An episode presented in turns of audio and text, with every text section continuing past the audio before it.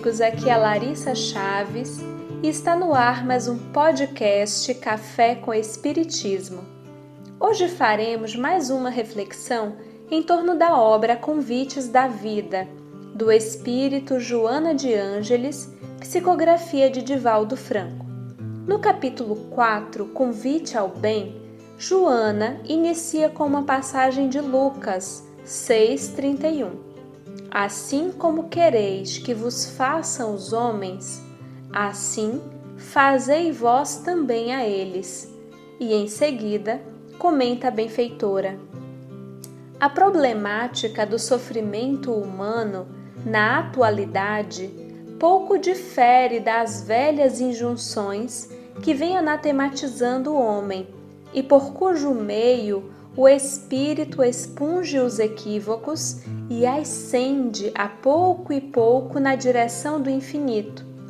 Enxameiam em todo lugar multidões de padecentes, experimentando amarguras sem nome, sob o guante de inenarráveis condições de miséria orgânica, social e moral.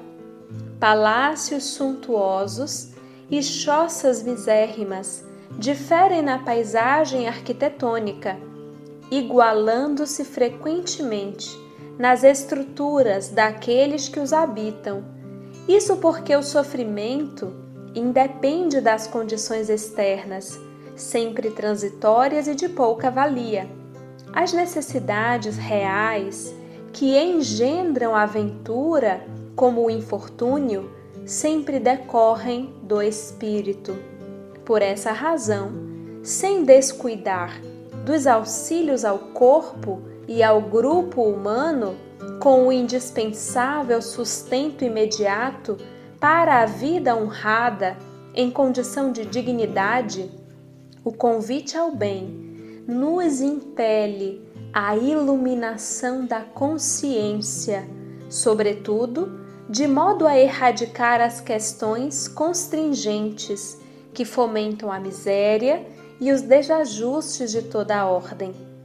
Esparze misericórdia pela estrada por onde segues, estendendo o socorro geral, simultaneamente esclarece e consola, para que a semente do bem que consigas plantar numa vida se transforme em gleba feliz pelo tempo futuro afora.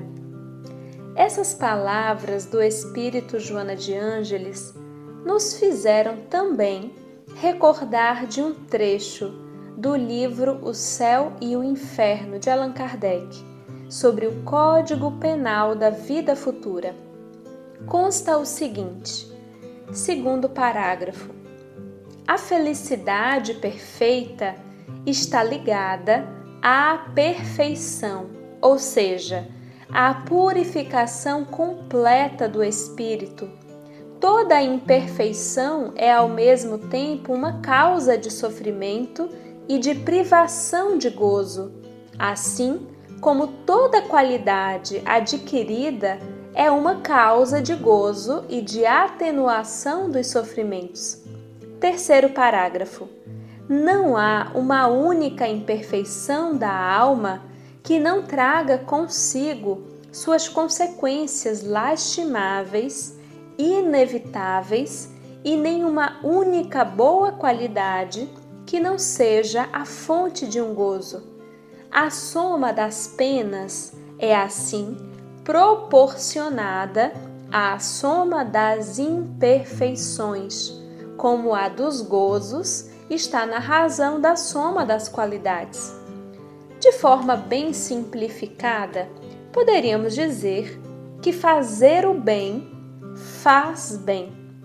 À medida que nos dispomos aos serviços de auxílio, que nos perguntamos sobre como podemos ser úteis, fazer a diferença, vamos também trabalhando as nossas imperfeições nosso egoísmo, orgulho, vaidade, ampliamos nosso olhar para além de nossas necessidades e passamos a enxergar um mundo de irmãos, mais necessitados do que nós em muitos aspectos.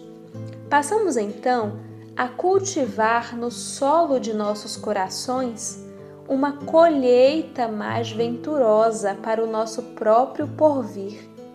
Se hoje colhemos as incompreensões e sofrimentos que plantamos outrora, está em nossas mãos. Iniciar hoje a semeadura de um amanhã mais feliz.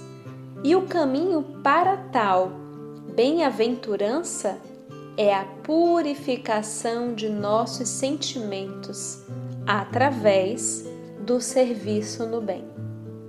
Um grande abraço e até o próximo podcast Café com Espiritismo.